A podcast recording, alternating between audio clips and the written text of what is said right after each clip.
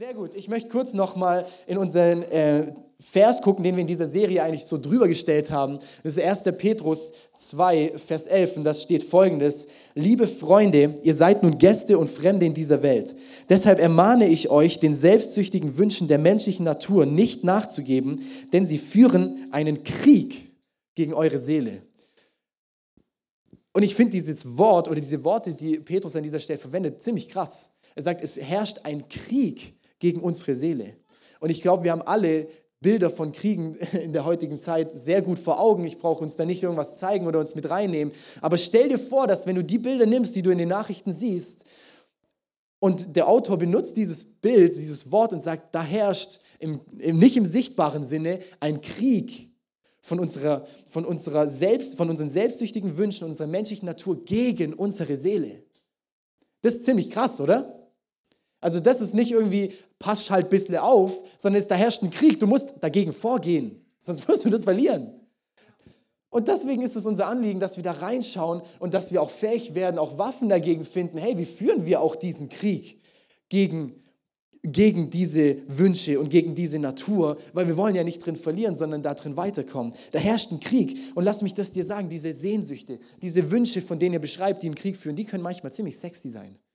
Also das, sonst wäre es kein Krieg, wenn es un, unattraktiv wäre für uns, vielleicht in unserer Seele, ähm, irgendwie zu denken oder zu handeln. Das ist manchmal wirklich ein Kampf, weil es attraktiv sein kann. Deswegen lasst uns fähig sein, es zu identifizieren und dann auch fähig sein, in Gottes Art und Weise zu reagieren und zu handeln. Und das ist unser Anliegen, wenn wir diese Serie führen, dass wir diesen Krieg dagegen gut auch führen können. Ich möchte auf einen Punkt eingehen, bevor wir in eigentlich das Thema reinstarten, das ich heute mitgebracht habe. Äh, letzte Woche auch nochmal, als Davids gepredigt hatte, ist mir das so wichtig geworden, weil ich glaube, es ist die Grundlage von all dem, wenn wir über Feinde deiner Seele sprechen, müssen wir eins kapieren, sonst wird es nicht funktionieren. Und das ist erster Punkt direkt vorne raus, ist, äh, unser Herz ist nicht gut. Unser Herz ist nicht gut. Ich weiß nicht, was es in dir auslöst, aber ich möchte mit uns kurz in zwei Bibelstellen mit reinschauen. Jesus, ähm, nicht Jesus, Jesaja 17, Vers 9. Nichts auf dieser Welt ist so hinterhältig und verschlagen wie das Herz des Menschen. Wer kann es durchschauen? Nichts auf dieser Welt ist so hinterhältig und verschlagen wie das, wie dein und mein Herz. Wer kann es durchschauen? Epheser 2 ab Vers 1. Auch ihr wart früher tot aufgrund eurer Sünden. Ihr habt genauso in der Sünde gelebt wie der Rest der Welt, beherrscht vom Satan, der in der Machtbereich der Luft regiert. Er, der Satan, ist der Geist, der in den Herzen deren wirkt, die Gott nicht gehorchen wollen. Wir alle haben früher so gelebt und von den Leidenschaften und Begierden unserer alten, uns von den Begierden der alten Natur beherrschen lassen. Wir wurden mit dieser Natur geboren und waren Gottes Zorn ausgeliefert, wie alle anderen Menschen auch. Ich glaube, so wichtig in unserer heutigen Zeit, und ich habe es auch schon in christlichen oder im Theologiestudium so oft gehört, dass, die, dass, es, dass es herrscht, die Meinung herrscht, der Mensch ist doch gut. Der Mensch, der Mensch ist doch gut. Oder, oder, und ich glaube, das ist sehr humanistisch geprägt, nicht göttlich, sondern humanistisch. Ähm, ist vor einigen Jahrhunderten so richtig reingerutscht. So auch so, wir kennen das heute alle, oder? Follow your heart. Folge deinem Herzen und dann wird's gut oder dann ist es auch gut. Schon mal gehört? In irgendeinem WhatsApp-Status, auf Instagram-Post. Folge einfach deinem Herzen, dann wird es gut. Oder das, was du fühlst, das ist auch richtig. Das ist auch gut. Und es herrscht die Annahme ganz oft in unserem Kopf, aber auch in unserer Gesellschaft ist, dass unser Herz oder auch wir als Menschen grundsätzlich sind wir ja gut. Das, da kann, das kann der schrecklichste Mensch sein, aber tief drinne ist er ja eigentlich gut.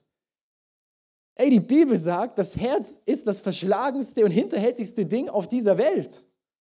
Oder lass uns in Sprüche 28, 26 nochmal kurz reingucken. Wer sich auf sein eigenes Herz verlässt, ist ein Narr. Follow your heart. Wer aber in der Weisheit wandelt und dies von Gott herkommt, der wird entkommen. Ich glaube, ganz, ganz wichtig ist es, dass wir verstehen, ja, Gott hat den Menschen nicht nur gut, sondern sehr gut geschaffen, in seinem Bild. Gott schaut, es, schaut Menschen an und sagt, es ist sehr gut. Dadurch hat der Mensch ein riesiges Potenzial und auch unser Herz sehr gut zu sein. Und zwar gut im göttlichen Sinne. Aber durch Fehler, durch Sünde, was uns von Gott trennt, was bei Adam und Eva passiert ist und bis heute noch herrscht, fängt an, dass, und, dass die Sünde diese Welt und auch unser Leben und unser, unser, unser Herz beherrscht und wir dadurch nicht mehr grundlegend gut sind. weil die Connection zu Gott fehlt. Die ist ja verloren gegangen damals. Sünde trennt dein Herz von Gott und dadurch ist nicht mehr gut, weil gut ist nur Gott. Follow Your Heart wird nicht funktionieren, wenn es nicht connected ist mit Gott. Und selbst dann muss unser Herz trainiert werden, dass es mit, mit Gott auch connected ist. Wichtig ist, dass wir verstehen, unser Herz ist nicht grundsätzlich gut, sondern Gott ist gut. Und wenn wir Gott folgen und unser Herz Gott folgt, dann wird es gut. Also es ist eine Lüge in der heutigen Zeit, ist, dass wir doch grundsätzlich alle gut sind. Wir haben grundsätzlich gutes, sehr, sehr gutes Potenzial, aber es braucht Gott in unserem Leben. Sonst vertraue ich mir nicht mal selber. Warum? Weil die Bibel ganz klar sagt, unser Herz ist verschlagen und hinterhältig. Das ist nicht, was ich mir ausdenke, sondern was die Bibel sagt. Deswegen ganz wichtig, dass wir, dass wir das auf dem Schirm haben. Und dann sind wir auch fähig, schon mal grundlegend auch diesen Krieg anzugucken und sagen, okay, da herrscht ja tatsächlich ein Kampf. Kurz drei Gedanken, wie ich glaube, dass wir erkennen können, was sind unsere Feinde, weil wir müssen unsere Feinde kennen, dass wir sie auch bekämpfen können, oder? Ich glaube, zum einen Reflexion. Wenn dich heute irgendwas anspricht, was antriggert, wenn der Heilige Geist irgendwas zeigt, reflektier es für dein eigenes Leben. Punkt Nummer zwei, Feedback. Hey, wir brauchen Feedback in unserem Leben. Die Frage für dich und für mich ist, hast du Menschen in deinem Leben, die dir wirklich in dein Leben sprechen dürfen? Wo Menschen, du weißt, die meinen es gut mit dir, aber die dir was sagen dürfen und du tust es nicht direkt wegschieben oder dagegen vorgehen. Hast du Menschen in deinem Leben, die dir Feedback geben dürfen? Weil wir brauchen einen Spiegel von außen, damit wir auch erkennen, wo sind unsere Blindspots, weil wir erkennen sie nicht, sie heißen ja Blindspots. Frag dein Umfeld, Kirche, deine Small Group ist so ein gutes Umfeld von Gott so gedacht, dass du gespiegelt wirst und Feedback bekommst und dann sogar noch geschliffen wirst in dem Ganzen. Deswegen ist Kirche, auch in der Small Group zu sein, an einem Ort, wo du, wo du gepflanzt bist, so, so, so, so wichtig. Ich habe mal überlegt, ich glaube, in meinem Leben bin ich an wenigen Punkten oder an wenigen Orten so viel gewachsen als durch die Kirche. Warum? Ich habe einfach mitgemacht. Und ich wurde immer wieder gespiegelt und merke immer wieder, so auch jetzt, auch die Predigt heute predige ich so zu mir, wo ich merke, oh, das sind Feinde meiner Seele.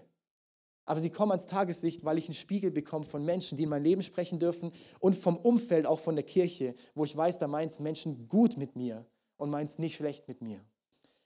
Feedback und drittens bitte Gott um Überführung.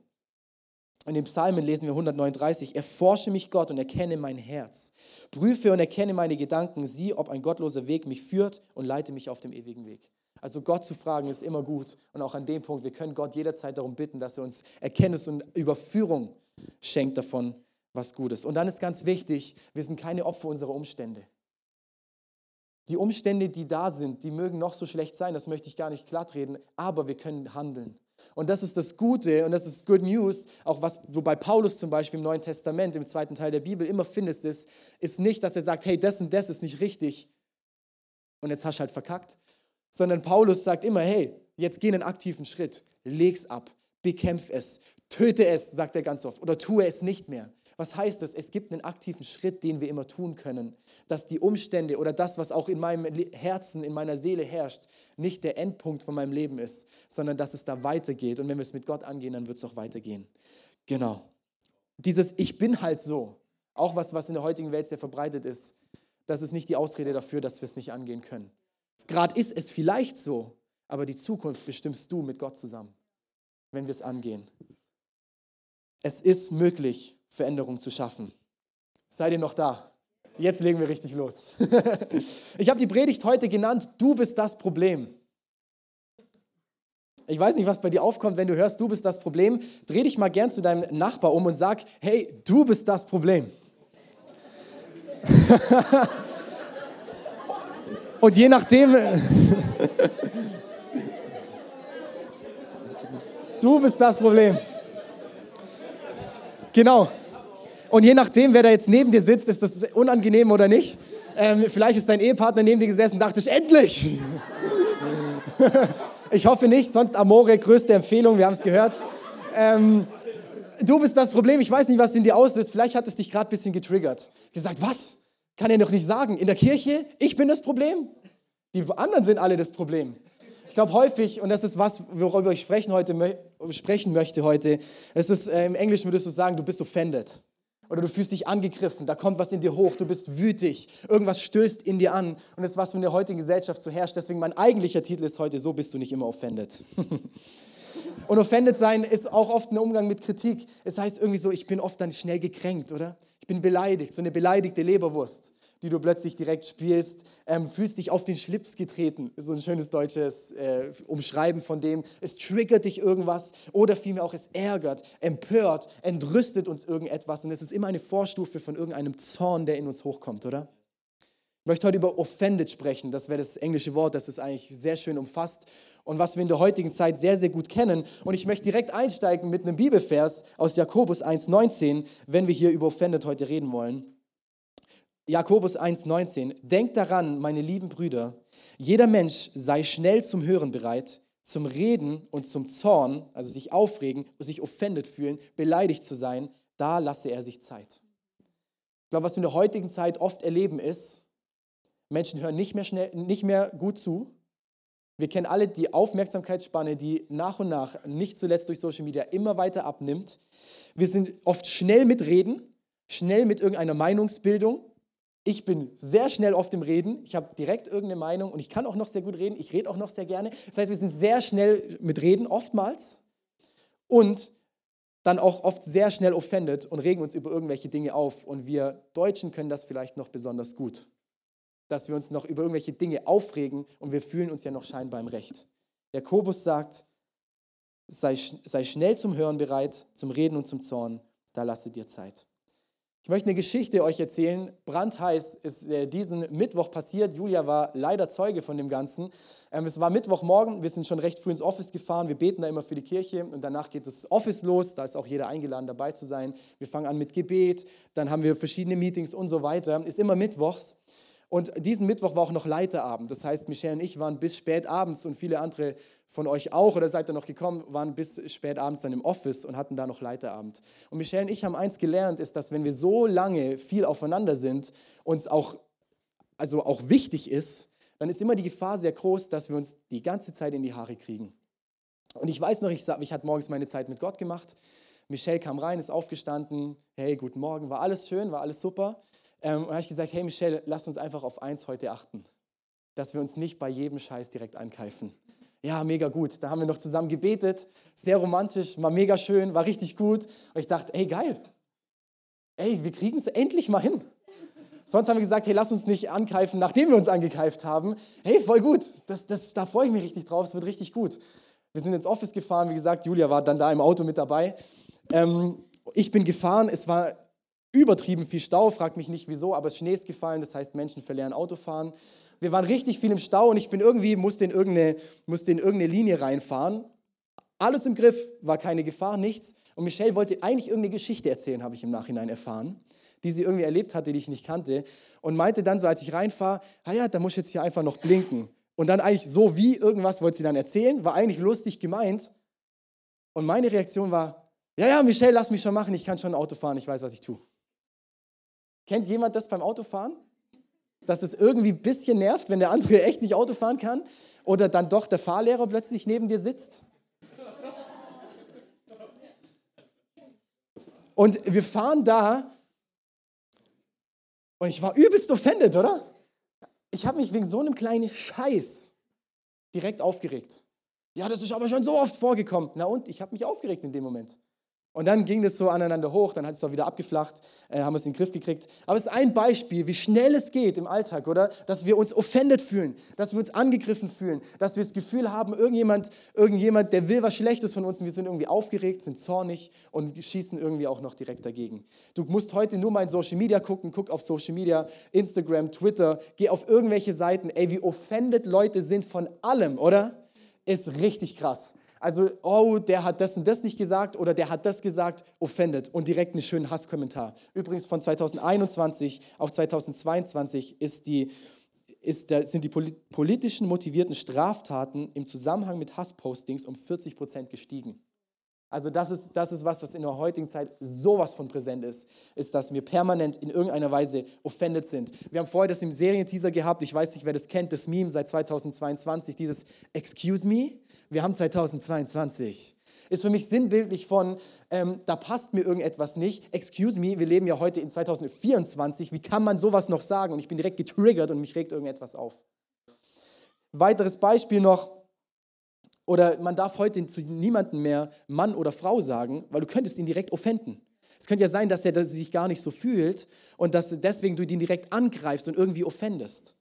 Man sagt, dass die Gener Generation Y Generation Snowflake ist, weil sie so sensibel und zerbrechlich sind wie eine Schneeflocke auf deiner Hand. Und wir kennen das aus unserem Leben. Ich glaube, ich muss uns nicht viel mehr erzählen, wo wir permanent immer wieder an den Punkt kommen, wo wir uns getriggert fühlen und das Gefühl haben, irgendjemand schießt gegen uns, sei es irgendein Witz, sei es ein Feedback, whatever. Also das herrscht ja um uns herum permanent und ich glaube, jeder von uns ist permanent damit konfrontiert, dass ich merke, wie schnell ich mich oft auch so aufreg über so etwas. Es ist heute völlig normal, und wir haben oft das Gefühl, wir sind ja falsch behandelt worden und deswegen habe ich jetzt das Recht, mich aufzuregen. Und es mag vielleicht sogar stimmen. Die Frage, die ich uns stellen möchte, ist, was bringt's? Wo hat dich dein Aufregen, dein Zorn hingebracht? Wo hat mich mein Aufregen, mein Zorn hingebracht? Haben Menschen in meinem Umfeld dadurch Jesus erkannt? Haben Menschen die Liebe und die Güte Gottes dadurch gesehen?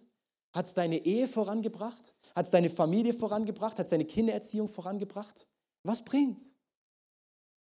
Den Punkt, den ich machen möchte, ist, und da möchte ich uns ein bisschen triggern, ist, es bringt nichts. Wenn wir Jakobus 1,19 nochmal lesen und den nächsten Vers zusammenlesen, wird es klar. Jakobus 1,19, denkt daran, meine lieben Brüder, jeder Mensch sei schnell zum Hören bereit, zum Reden und zum Zorn, da lasse er sich Zeit. Vers 20, denn im Zorn tut keiner, was vor Gott recht ist. Im Zorn tut keiner, was vor Gott recht ist. Wenn du dich getriggert fühlst, wenn du dich aufregst, wirst du nicht tun, was für Gott recht ist. Und da kannst du noch so recht haben, weil jemand dir die Vorfahrt genommen hat. Da kannst du noch so recht haben, weil die Politiker so kacke sind. Und du kannst noch so im Recht sein wegen sonst irgendetwas. Es wird nichts Gutes dabei entstehen. Jetzt kannst du sagen, ja, es gibt aber auch gerechten Zorn. Ja, den kennt die Bibel auch. Und das wäre was, wenn, äh, wenn du zornig bist auf Sünde, die passiert, die äh, nicht im Willen Gottes ist. Aber kann es sein, dass in den allermeisten Fällen, wo wir zornig sind, es nicht ein heiliger Zorn von Gott ist, den Gott dir übrigens schenkt, sondern dass es ein selbstgerechter Zorn ist, weil ich fühle mich mehr am Recht. Ich fühle mich ja am Recht. Und das, was er gemacht hat, war wirklich nicht okay. Und deswegen habe ich jetzt das Recht, mich darüber aufzuregen. Es entsteht nichts Gutes daraus, wenn du im Zorn bist. Es ist leicht für uns zu verurteilen, mit den Fingern auf andere zu zeigen. Ich habe manchmal das Gefühl, wir als Christen sind besonders gut darin, vor allem untereinander, dass wir mit dem Finger auf andere zeigen. Und wir fühlen uns manchmal so krass im Recht, oder? Und wir als Christen denken vielleicht nur, wir müssen uns ja drüber aufregen. Wir müssen ja einen Gegenpol liefern von dem, was Gott in diese Welt reinsetzen möchte, gegenüber die Politik, die Gesellschaft, was die anderen tun. Wirklich? Und das ist nur ein selbstgerechter Zorn, dass du eigentlich denkst, ich habe doch das Recht, mich darüber aufzuregen. Ich weiß nicht, ob du das kennst, ich spiele ab und zu, manche von euch wissen es, sehr gerne Dart. Oder du kennst es vielleicht auch vom Schach oder vom Fußball kenne ich es auch. Jedes Mal, wenn ich mich über mich selber aufreg, dass ich irgendetwas nicht hinkriege in der Art und Weise, und dann denke ich, so, und jetzt mache ich es aber richtig. Guess what? Ich werde das Recht nicht richtig machen, oder? Kennt das jemand? Gerade aus dem Sport oder sowas? Wenn du da mit Zorn dran bist, dann wird es erst recht nicht funktionieren. Hey, gute Polizisten, gute Soldaten, handeln nicht im Zorn gut, sondern die handeln, wenn sie nicht zornig sind, sondern das machen, was sie trainiert und gelernt haben. Dann sind sie gut. Hey, wir kennen das, oder? Im Zorn wird nichts Gutes entstehen. Deswegen lass uns mal reingucken, was die Bibel speziell auch noch weiter zu dem ganzen Thema Zorn, sich triggern, sich anstoßen sagt. Ich habe das griechische Wort mal dafür rausgesucht. Das ist zum einen Skandalon, heißt das griechische Wort. Und das Verb dazu, also das Tunwort für alle die, ähm, wäre Skandalizo. Ist es richtig? Skandalizo, genau. Und es hat zwei verschiedene Bedeutungen, dieses Wort. Das griechische Wort ist aber in einem zusammengefasst. Und zum einen wäre das Anlass zur Sünde oder das Verb wäre zur Sünde verführt oder verleitet werden oder dann auch Anstoß, äh, jemanden verleiten, also Anstoß geben. Und das zweite ist Fallstrick, was zum Fall bringt, Anstoß, Ärgernis, was vom Glauben abbringt, woran man sich stößt. Oder als Verb sich ärgern, sich empören, sich entrüsten, also Anstoß nehmen, wird in der Bibel häufig übersetzt. Und das Bild, das dieses Wort mitbringt, oder das, das Bild, aus dessen, ähm, so ist es zusammengesetzt im Griechischen, aus den Wörtern, ist das Bild, wo man gesagt hat damals, es war ein Bild einer hölzernen Falle, die mit einem Köder ausgestattet war. Und ich habe uns hier mal in dem Fall eine lebende Falle mitgebracht. Seht ihr die alle? Und was dieses Wort sagt, ist, dass das Anstoß, Trigger, offended sein, sich ärgern, sich aufregen über irgendwelche Dinge, ist wie diese Falle hier. Und es ist wie ein Köder, der ausgelegt wird. Und wenn du reinkommst, dann wirst du gefangen gehalten in dieser Falle. Das Bild, das die Bibel benutzt für sich ärgern, sich anstoßen, sich, sich verärgern über irgendjemanden oder irgendetwas, ist diese Falle hier, die die Bibel benutzt und sagt, du wirst gefangen darin gehalten, in einer Falle. Und diese Falle ist noch recht gnädig, weil du bist noch nicht tot. Aber wir wissen, was die meisten Fallen und auch damals eigentlich vorhatten. Das heißt, es tötet dich. Und auch wenn ich dich lang genug hier drin lasse, und das passt so gut zu unserem Leben, oder? Wenn du da drin bleibst oder immer wieder, du wirst irgendwann daran verrecken. Vielleicht nicht im physischen Sinn, aber deine Seele, an die wir reinschauen wollen, wird daran zugrunde gehen und sie wird sterben daran. Falle ist das Wort, das benutzt wird. Und da können, dir, da können dir die Umstände noch so recht geben. Und wir kennen das, dass Menschen von außen, vielleicht sogar Menschen aus der Kirche, dir recht geben das mag alles schön und gut sein, du magst im Recht sein, aber es ist immer noch eine Falle, die dich gefangen hält, wenn du dich über alles und jeden immer wieder aufregst. Es ist eine Falle, die dich, die dich, die dich, die dich zu Fall bringen wird. Auch wenn er dir die Vorfahrt genommen hat. Und kann es sein, dass das oftmals ein Tor ist dafür, dass du noch andere Sünden begehst oder Dinge machst, auf die du nicht stolz bist danach. In Matthäus 16, 21 erklärt Jesus, oder zweiter Punkt, wir gehen in den zweiten Punkt rein. Ähm, zweiter Punkt, Anstoß ist ein Werkzeug des Teufels. Anstoß ist ein Werkzeug des Teufels. Wir haben gerade gesehen, dass dieses griechische Wort hat ein Wort für zwei unterschiedliche Bedeutungen. Einmal Anstoß geben und nehmen, aber das heißt, wir müssen uns auch klar sein, dass es eng miteinander zusammenhängt. Im Matthäus-Evangelium, äh, da erklärt Jesus an einer Stelle, was mit ihm passieren wird. Er sagt, hey Leute, guck mal, so sieht's aus, ich werde sterben, ich werde wieder auferstehen und so weiter. Das ist der Weg, den Gott mit mir vorhat, den werde ich gehen müssen. Und Petrus steht daneben, ein Jünger von ihm, und sagt, nee, nee, nee, das darf auf keinen Fall passieren. Niemals, Jesus, kannst du irgendwie sterben. Du bist doch der Sohn Gottes. Du darfst nicht sterben. Nichts davon darf in irgendeiner Weise passieren. Eigentlich eine gute Motivation, oder?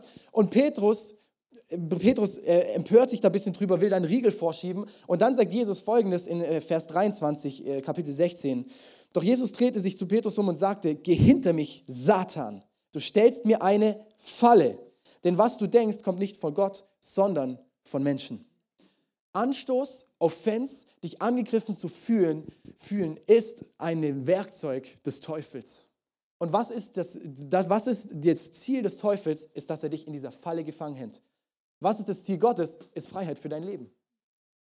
Es ist ein Werk des Teufels, der dich probiert, durch Anstoß, durch Trigger und Offense, dich in diese Falle reinzutreiben. Und wir müssen diese geistliche Dimension dahinter verstehen. Weil wir wissen, dank Jesus, dass nicht das Sichtbare alles ist, sondern dass unsichtbare Mächte herrschen, die was von uns wollen oder was gegen uns haben. Und so genau auch hier, es ist eine Falle, in die du reintappst. Punkt Nummer drei, Jesus wird dich offenden. Römer 9, 31 bis 33. Das Volk Israel aber, das durch das Gesetz gerecht werden wollte, hat das Ziel des Gesetzes nicht erreicht. Und warum nicht? Weil sie meinten, es durch, ihren, durch ihre eigenen Leistungen zu erreichen und nicht durch den Glauben. Sie haben sich am Stein des Anstoßes gestoßen, von dem geschrieben steht, seht her, ich lege in Zion einen Grundstein, an dem man sich stoßen wird, ein Felsblock, an dem man zu Fall kommen wird. Ist übrigens ein Zitat aus dem Alten Testament. Doch wer ihm vertraut, wird nicht enttäuscht werden. Und tatsächlich, was wir im Neuen Testament, in den ganzen Evangelien, wo Jesus sein Weg beschrieben wird, die ganze Zeit immer wieder vorkommt, ist, dass die geistliche Elite, die, die es richtig drauf haben, die, die richtig krass waren, wir kennen sie als die Pharisäer ganz oft, das wäre der Name für die, dass die geistliche Elite, die es scheinbar gecheckt haben, die die Bibel so gut kannten, wie kein anderer, dass sie permanent, so oft, die ganze Zeit heißt es, und sie nahmen Anstoß an ihm. Oder ich übersetze es, sie waren getriggert, sie waren offended von Jesus und sie haben sich aufgeregt im Geheimen hinter seinem Rücken über ihn, was er da erzählt hat und was er macht. Ich glaube auch in der heutigen Zeit, deine Menschen in deinem Umfeld, die jetzt um dich herum sitzen, in deiner Small Group, in deinem Team, in der Kirche, können dich immer wieder triggern und offenden. Und kann es sein, dass es manchmal eigentlich eine Wahrheit Gottes ist, die uns an dieser Stelle offendet? Wie oft finden wir uns vielleicht an diesem Punkt dieser Pharisäer wieder, die sich über irgendwas aufregen, aber eigentlich ist es die Wahrheit Gottes, die in dein Leben kommen sollen, aber dich gerade einfach anstößt. Jesus wird dich ziemlich wahrscheinlich und mich auch immer wieder offenden mit Dingen und auch Menschen in deinem Umfeld, die vielleicht einen riesen Glauben haben, wird dich offenden. Du denkst, das kannst du doch nicht glauben. Das kannst du doch nicht machen. Dass du deine Finanzen so großzügig weggibst, das kannst du doch nicht machen. Und wir sind so schnell offended oder verurteilt. Auch in der Kirche. Kann es sein, dass uns die Botschaft von Jesus manchmal selber offendet, immer wieder. Jesus wird dich immer wieder offenden. Paulus schreibt, dass, dass das Kreuz, also das, was passiert ist, als Jesus gestorben und auferstanden ist, dass es ein Ärgernis ist für die gesamte Welt. Aber für die, die es erfasst haben, ist es, ist es das Beste, was passieren kann. Wann oder wie oft stoßen wir auch immer wieder dran, dass es uns ärgert über irgendwelche Dinge, auch was andere Menschen tun und sind offended davon. Die kraftvolle Botschaft von Jesus am Kreuz offendet die Leute, die nicht daran glauben. Punkt Nummer vier, Anstoß ist eine Einladung Gottes. Seid ihr noch da? Seid ihr ein bisschen offended? Punkt Nummer vier, Anstoß ist eine Einladung Gottes, und zwar, dass er in deinem Herzen und deiner Seele arbeiten darf. Und es ist eine Einladung Gottes zu göttlicher Veränderung. Ich habe in meinem Leben festgemacht, dass immer, wenn mich irgendetwas triggert, dass ich erstmal in mein Herz, in meine Seele schauen möchte, warum triggert es mich gerade? Warum? Weil es ist nicht der Auftrag in meinem Leben, dass ich permanent rumlaufe und getriggert bin. Es ist nicht der Auftrag, dass ich die ganze Zeit auf irgendwas zeige, was mich nervt oder ich mich permanent aufrebe über irgendetwas, sondern dass ich die Liebe Gottes durch mein Leben strahlen lasse. Was habe ich mir für mein Leben gesetzt, dass wenn mich was triggert, dann möchte ich in diesen Schmerz reingehen. Weil kann es sein, dass Offense, dass wenn uns Dinge aufregen und wir uns dran anstoßen, so wie Jesus sagt, er ist der Stein des Anstoßes, Deswegen wird uns Jesus immer wieder finden, dass eigentlich eine Einladung Gottes da ist zu göttlicher Veränderung in deinem Leben. Dass Gott eigentlich gerade in irgendeinem Punkt an dir arbeiten möchte, dass du näher verwandelt wirst in das Bild, das er mit deinem Leben vorhat. Dass du noch unerschütterlicher bist, dass dich Dinge eben nicht triggern und aufregen. Und wir kennen das vielleicht ganz praktisch, wenn wir die Bibel lesen, oder? Wie oft geht es denn so, dass wir es in der Bibel lesen, das triggert mich. Oder das, das, das checke ich vielleicht auch nicht und es nervt mich irgendwie. Wie kann das sein? So habe ich das Gottesbild nicht. Und wie oft tun wir es einfach weg? Oder was heutzutage auch sehr populär wäre, ist, wir schreiben es so um, dass es mir passt und dass es wieder in mein Verständnis reingeht. Kann es sein, dass eine Einladung Gottes wäre, dass ich Gott tiefer und besser verstehen kann, in dem, wer er ist? Gleiches in der Kirche, gell? wir kennen es, Feedbacks von Leuten, die auf einen einprasseln oder vielleicht die Predigt, die plötzlich was in einem triggert. Dann ist das immer ein Punkt. Lass uns da genau hinschauen, wenn wir von irgendwas offended sind. Das ist eine Einladung Gottes, dass er an deinem Herzen arbeiten möchte und das ist die beste Botschaft, weil er ist noch nicht fertig damit und er möchte an deinem Herz arbeiten. Wie gut ist das denn? Er möchte nicht, dass wir so bleiben, wie wir gerade sind. Lukas 7, 23. Und sagt ihm auch, glücklich sind die, die keinen Anstoß an mir, an Jesus nehmen. Oder der alternative Übersetzung, die die Neues Leben Bibel selber macht, ist, die sich nicht meinetwegen vom Glauben abwenden. Wenn wir uns nicht vom Glauben abwenden, wenn wir keinen Anstoß an Jesus nehmen, sondern uns darauf einlassen, was er tun möchte. Wie glücklich sind wir, laut Jesus. Anstoß ist eine Einladung Gottes. Und Jesus hatte jeglichen Grund, sich aufzuregen. Wenn einer sich berechtigt hat, aufregen hätte können, dann Jesus, oder? Er ist an einem Brunnen, da ist eine, eine, eine junge Frau, eine Samaritanerin, und Jesus weiß sofort, die hat mit fünf Männern was davor zu tun gehabt, die nicht ihre Ehemänner waren. Geht ja gar nicht. Also das machst du ja als, als guter Mensch, als guter Christ nicht. Und er hätte so krass den Finger drauf zeigen können. Aber was macht Jesus? Er begegnet ihr in Liebe und er, er zeigt ihr die Quelle des Lebens, oder? Er sagt, hier hast du lebendiges Wasser und zeigt damit auf sich. Oder seine Jünger. Also ich denke mir, Jesus müsste sich mit seinen Jüngern so, er hätte sich so oft so aufregen müssen über seine Jünger, oder? So lost manchmal die Männer. streiten darüber, wer wird zur Rechten oder zur Linken oder vorne, hinten, ganz egal, zu Jesus sitzen. Wer ist der Größte im Königreich Gottes? Also wenn du das kurz überlegst, wie dumm ist denn das, oder? Und die, die Frage stellst du sogar noch Jesus höchstpersönlich. Sohn Gottes, Gott selber auf dieser Erde. Also er hätte jeglichen Grund gehabt, sich aufzuregen. Petrus geht zu ihm hin sagt, hey Jesus, I'm your guy. Alle können dich verlassen, es kann alles passieren, ich verlasse dich nicht, ich bleibe dir treu. Und Jesus weiß schon, als er es ausspricht damals, und wir kennen die Geschichte, dass Petrus der ist, der Jesus selber verleugnet und sagt, ich kenne diesen Mann nicht. Wenn jemand einen Grund gehabt hätte, sich über aufzuregen in dieser Welt oder auch sich über uns aufzuregen, dann Jesus selber. Aber wie reagiert Jesus? Jesus hatte so viele Möglichkeiten, sich aufzuregen. und berechtigt, offended zu sein von so vielem, weil es nicht funktioniert, wie es soll. Aber er reagiert immer in der Liebe des Vaters. Er reagiert immer in der Liebe des Vaters. Das ist Jesus. Und das ist die krasse Kraft Gottes in deinem und meinem Leben, ist, dass er nicht offended ist davon. Dass er es nicht raushängen lässt, sondern dass er in Liebe begegnet, obwohl wir sowas von nicht verdient hätten. Punkt Nummer 5. Du wirst geistlich nur so weit wachsen, wie du Anstöße überwindest. In einer anderen Geschichte, auch in, im Neuen Testament, erzählt Jesus darüber, dass er das Brot des Lebens ist. Auch das schon mal sehr, was erlaubt er sich eigentlich? Gell? Ähm, Jesus erzählt, er ist das Brot des Lebens. Er legt das aus, dass damals im Volk Israel im Alten Testament hat Gott Manna, also Brot von, vom Himmel regnen lassen, dass das Volk Gottes versorgt war. Und er legt das aus und sagt, hey, wie dieses Manna damals das Volk Israel versorgt hat, so bin jetzt ich für euch. Und jeder, der von meinem Brot, mich als Brot des Lebens isst, der wird ewiges Leben haben. Legt Jesus einfach mal kurz auf, äh, aus. Und dann heißt es, Johannes 6, 60 und folgende Verse, Darüber ärgerten sich viele, selbst seine Jünger. Also selbst seine Churchies, selbst seine Leute, die gesagt haben, ich bin on fire für Jesus, ich bin all in. Selbst seine Jünger. Was er da sagt, geht zu weit. Das kann man ja nicht anhören. Jesus wusste gleich, dass seine Jünger sich über seine Worte beschwerten und sagte zu ihnen, daran nehmt ihr Anstoß? Was dann, wenn ihr seht, wie der Menschensohn in den Himmel zurückkehrt? Und was daraufhin passiert ist, dass diese Jünger, die sich aufgeregt haben, sie sind gegangen. Und es heißt auch nicht, dass sie wieder gekommen sind. Also die haben Jesus, und vielleicht heute könntest du sehen, die haben die Kirche, die haben die Small Group, haben sie verlassen und sind nicht mehr da gewesen, weil sie sich angegriffen gefühlt haben in dem, was Jesus gesagt hat. Sie sind nicht mehr gekommen. Und Jesus dreht sich zu seinen zwölf uns bekannten Jüngern und sagt, hey, die sind alle gegangen. Wollt ihr auch noch gehen? Und ihre Antwort ist, nee, du hast Worte des lebendigen Lebens.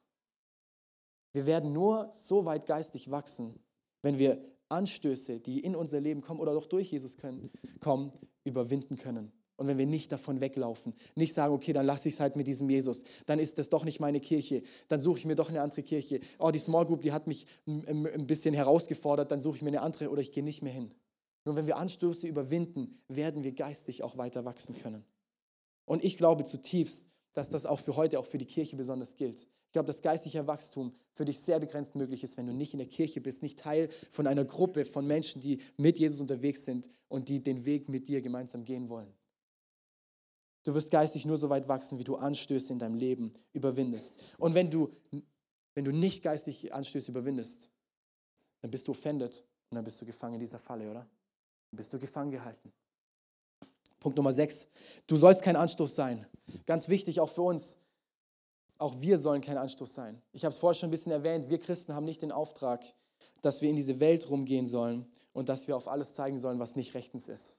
Das heißt nicht, dass wir still sind, aber wir sollen erstmal keinen Anstoß sein und vor allem nicht gegenüber uns anderen. Römer 14, 13, hören wir doch auf, uns gegenseitig zu verurteilen. Achten wir vielmehr darauf, dass wir unserem Bruder kein Hindernis in den Weg legen und ihn zu Fall bringen oder Anstoß ihm geben, ihn unnötig offenden. Ich weiß und bin durch den Herrn Jesus fest davon überzeugt, dass nichts von Natur aus unrein ist. Aber für den, der etwas als unrein ansieht, ist es unrein. Wenn du also deinen Bruder wegen deiner Speise in innere Not bringst, dann lebst du nicht mehr in der Liebe. Bring ihm mit deinem Essen nicht ins Verderben. Christus ist ja auch für ihn gestorben. Lass das Gute, das Gott euch geschenkt hat, doch nicht in üblen Ruf kommen. Denn im Reich Gottes geht es nicht um Essen und Trinken, sondern um das, was der Heilige Geist bewirkt. Gerechtigkeit, Friede, Freude. Wer Christus auf diese Weise dient, wird von Gott anerkannt und von den Menschen geachtet. Lass uns also nach dem streben, was zum Frieden und zum Aufbau der Gemeinde beiträgt. Unser Auftrag, dein und mein Auftrag hier in dieser Kirche und auch in dieser Welt ist Friede und dein Auftrag ist der Aufbau der Gemeinde. Und zwar, dass es wächst, dass es dient. Und nicht, dass wir irgendwas kaputt hauen, Lass uns als Christen nicht bekannt sein für die, die nur in, die in der Welt rumlaufen, sich aufregen über das, was nicht in göttlicher Weise funktioniert. Die mit dem Finger auf andere zeigen und Leute verurteilen, weil sie nicht in der Art und Weise leben, wie wir es kennen oder wie es auch vor Gott vielleicht gut ist. Sondern lass uns bekannt sein für Menschen, die bekannt sind für Gottes Liebe und für seinen Frieden und die gemeinsam mit dem unterwegs sind. Ich glaube nicht, dass wir beauftragt sind, in diese Welt zu gehen. Ich glaube nicht, dass in der Bibel steht, äh, geht hinaus in diese Welt, macht zu Jüngern und beschwert euch über alles, was gerade in dieser Welt herrscht. Ist nicht der Auftrag, oder? Wir sind nicht dafür in dieser Welt, um an allem rumzupissen, was irgendwie nicht gescheit läuft, sondern dass wir die Botschaft Gottes, dass wir Jesus Christus in diese Welt tragen und Menschen das durch uns, durch unser Leben und so auch durch deinen Willen, durch deine Gefühle, deine Gedanken sehen können. Letzter Punkt, Punkt 7, wie überwinde ich Anstöße? Was so wichtig ist, ist, dass wir wissen, und ihr, du weißt das genauso wie ich, wir sind nicht perfekt, oder? Weit weg von perfekt. Ich habe Fehler, du hast wahrscheinlich auch ein, zwei Fehler in deinem Leben. Aber die haben doch gelogen. Ja, ich habe auch schon mal gelogen. Aber die haben schlecht über mich geredet. Ja, ich habe auch schon mal schlecht über Menschen geredet. Aber der ist so arrogant. Ja, ich kann auch sehr arrogant sein. Aber der ist nicht zu meiner Geburtstagsparty gekommen, hat kurz davor abgesagt. Ja, ich habe auch schon mal kurz davor abgesagt. Das war nicht cool. Der hat mir die Vorfahrt genommen. Ey, wie oft habe ich schon die Vorfahrt genommen? Ihr versteht, was ich sagen will. Lass uns nicht erwarten, dass Menschen immer perfekt auf uns reagieren, weil du es auch nicht machst. Wir Menschen sind nicht perfekt. Wir können von Menschen erwarten, dass sie Fehler machen, aber wir können anders darauf reagieren. Und du bist genauso wie jeder andere darauf angewiesen, dass Menschen dir in Liebe und Gnade begegnen, die Gott dir geschenkt hat und dass sie nicht gegen dich pissen, wenn du mal einen Fehler machst. Und was wir oft machen oder die Gefahr ist, dass wir wie so einen Stein in die Hand nehmen. Und ihr kennt die Bibelgeschichte, wo, wo auch wieder die geistige Elite, die zieht, die zieht eine Frau, eine, Frau in, auf den Marktplatz der ganzen Stadt und sagt, hey, ich hab, wir haben sie gerade erwischt, wie sie außerehelich Sex hatte mit einem anderen Mann. Und sagen, hey, nach dem Gesetz von Mose müssen wir diese Frau jetzt steinigen, sie Steine auf sie werfen, bis sie stirbt. Und, Jesus, und was Jesus macht, ist, dass er sich dass er sagt, hey, wer ohne Sünde ist, werfe den ersten Stein, oder? Wer keine Fehler in eurem Leben hat, der werfe den ersten Stein. Und die Bibelgeschichte sagt auch, dass Jesus sich runterkniet und irgendwas in den Sand malt. Und es ist uns nicht überliefert, was, aber die jüdische Tradition sagt, wahrscheinlich hat er die Sünden der Menschen da reingeschrieben. Und was wir, was wir lesen in dieser Geschichte ist, dass vom Jüngsten bis zum Ältesten, einer nach dem anderen, oder vom Ältesten zum Jüngsten war es, ähm, sind, sie, sind sie weggegangen und haben den Platz verlassen und haben den, haben den Stein, den sie vielleicht in der Hand hatte, weggelegt. Wie oft geht es uns so, dass wir innerlich vielleicht noch diesen Stein in der Hand haben, fühlen uns offended. Sagen, ich werfe ihn nicht, aber ich habe ihn in der Hand, weil ich bin auch irgendwo im Recht. Wer ohne Sünde ist, werfe den ersten Stein. Und wenn du kapierst, was Jesus in deinem Leben getan hat, wie gnädig er auf dich herabgeschaut hat, dass er dich frei gemacht hat von allem, dass Jesus nicht den Stein gegen dich aufgehoben hat und geworfen hat und er hätte Recht dazu gehabt. Er hat ihn fallen lassen, er hat ihn nicht aufgehoben. So können auch wir jetzt diesen Stein hinlegen. Sagen, dann werfe ich auch nicht, weil ich bin auch nicht perfekt. Ich möchte uns ein paar simple Steps zum Ende noch kurz mitgeben wie wir ganz praktisch auch damit handeln können. Und das möchte ich nochmal anhand von Matthäus 16, 23 machen. Wir haben das vorher schon gelesen, das ist die Geschichte, wo Jesus sagt, geh weg von mir, Satan, du willst mich in die Falle locken. Du siehst die Dinge nur mit dem Auge und, der Mensch, und Augen der Menschen und nicht wie Gott sie sieht. Dann sagte Jesus zu den Jüngern, wer von euch mir nachfolgen will, muss sich selbst verleugnen und sein Kreuz auf sich nehmen und mir nachfolgen. Wer versucht, sein Leben zu behalten, wird es verlieren. Doch wer sein Leben für mich aufgibt, wird das wahre Leben finden. Mein erster Punkt, wie können wir mit Offense, mit Anstößen umgehen, ist Sehnsucht. Und es ist die Frage, wem möchte ich folgen? Möchte ich den Menschen folgen? Möchte ich dem Respekt der Menschen folgen? Möchte ich, dass ich vor ihnen anerkannt bin? Möchte ich vielleicht, dass sie mir folgen, in dem Zorn, der ja so richtig ist? Oder möchte ich Jesus folgen? Hab mehr Sehnsucht, Jesus zu folgen, als irgendwas anderes auf dieser Welt. Sehnsucht, so wie Jesus sagt, hey, wer mir nachfolgen will, oder im Englischen heißt es so schön, who desires. Da steckt diese Sehnsucht schon drin. Punkt Nummer eins ist Sehnsucht nach Jesus. Punkt Nummer zwei, verleugne dich selber. Da geht es nicht darum, dass wir uns weiterentwickeln in dem, dass wir uns noch irgendwie verbessern, sondern was Jesus gemacht hat, auch in dieser Welt, und er ist unser Vorbild hier, er kam in diese Welt als der Sohn Gottes, als Gott selber. Und er hätte sich als König irgendwo hinstellen lassen können. Aber er kam als Diener der ganzen Welt. Er hat sich in den niedrigsten Stand gebracht, das irgendwie möglich war. Und er kam, um zu dienen und nicht um bedient zu werden. Und genauso können wir in Demut in diese Welt gehen, vor unseren Gott treten und unser Ego aufgeben. Sagen, es ist nicht mehr wir, es bist du, Jesus, dem alle Ehre gebührt und nach dem, dem, ich, dem ich folgen möchte. Und wir möchten und sind Diener Gottes. und nicht der Boss hier auf dieser Erde. Zweiter Punkt, verleugne dich selber. Dritter Punkt, entwickle eine dicke Haut. Jesus sagt dann, der nehme sein Kreuz auf dich. Und ich glaube, das hat viel damit zu tun, mit, mit, mit es, es war anstrengend, oder? Es war sicher kein Klacks, so ein Kreuz durch die Gegend zu schleifen. Und dieses Bild möchte ich verwenden für Durchhaltevermögen, Selbstbeherrschung, für Kraft und Stärke, für Standhaftigkeit in unserem Leben. Dass wir das trainieren, wenn Beschwerden, wenn unangenehme Sachen in unser Leben können, dass wir dich direkt zusammenklappen bei jeder kleinen Geschichte. Entwickle eine dicke Haut, trainiere es. Nutze die Dinge, die dich offenden, als eine Einladung Gottes, dass er an deinem Herzen arbeiten möchte. Lass uns eine dicke Haut entwickeln. Lass uns eine dicke Haut trainieren, weil wir als Christen werden immer wieder in unserem Leben permanent, Jesus sagt es selber, an Punkte kommen, die uns anstoßen, die nicht gerecht sind, die ungerechtfertigt sind, die wehtun. Hey, und unser Auftrag ist nicht, dass wir zusammenklappen daran.